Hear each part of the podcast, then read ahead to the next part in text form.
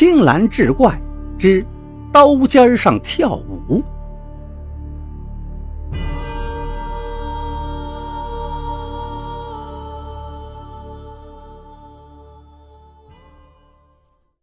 上回说到，黑泥鳅一见老广东领来了一个生人，摸头就走。老广东急忙拽住他，指着铁汉说：“你可别小看这个人，他可是个大主顾，我的生死哥们儿。放心吧，翻不了船。”见老广东这样介绍，黑泥鳅这才停下来。不过他一双贼眼始终上下打量着铁汉。看着看着，黑泥鳅忽然朝铁汉挥拳打了过来，那拳头结结实实的砸在了铁汉胸口上，铁汉趔趔趄趄倒退了好几步。而此时，黑泥鳅却忽然哈哈大笑了，然后双手一抱拳：“哎呀，得罪得罪，看来呀，你真不是雷子，一点躲闪的功夫都没有。”铁汉这才明白，黑泥鳅怕自己是警察。消除了戒备，黑泥鳅单刀直入问铁汉：“你要多少？”铁汉并没有正面回答，反问他道：“你有多少？”黑泥鳅瞥了他一眼：“哟，胃口不小啊，多少你都能吞下吗？”铁汉故作漫不经心的样子说。咱都是江湖上混的人，不打诳语。我要这个数。说着，他伸出两个手指。二十克。黑泥鳅惊喜地问。铁汉轻轻摇了摇头。二百克。黑泥鳅的眼珠子都要瞪出来了。铁汉又轻轻摇了摇头。难道你要两千克？黑泥鳅惊讶地叫出了声，铁汉这回才点了点头。可黑泥鳅顿时就像霜打的茄子一样蔫了。为什么呢？因为他只是一个马仔级别的毒贩，撑破了天也只能拿出百八十克的东西。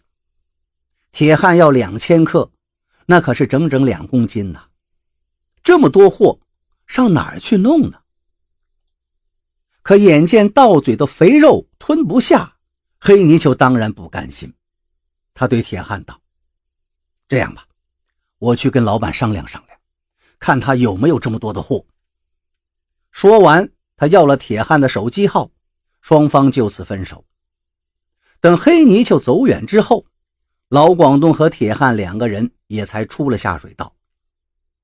走出那条黑巷子，铁汉。先打发走了老广东，自己则一头钻进街旁边一家红玫瑰舞厅。此时虽说已是后半夜了，可舞厅里依然灯火通明，人头攒动。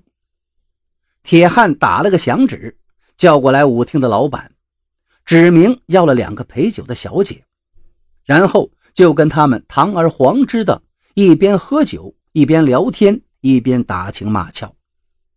这当中，铁汉不时地发现，有个戴着墨镜、帽檐压得很低的人进来了两三次，环顾一圈之后，又悄悄地退了出去。铁汉料到对方一定不会放心自己，表面上不露声色，故意在舞厅里混了好长时间，断定对方不会再有人来侦查了，他这才买单离开。第二天一早，铁汉的手机就响了，正是黑泥鳅打来的，说让铁汉把钱准备好，带上，晚上在老地方见面，而且是老板要见他。铁汉心里一声冷笑：“呵呵，这种招数我在丐帮又不是没有领教过，他们一定是在玩什么花样。后台老板哪会这么轻易露面呢？”铁汉一整天怎么准备的，暂且不提。到了约定的时间，他欣然而至。可在场的却只有黑泥鳅一个人，并没有见到什么老板。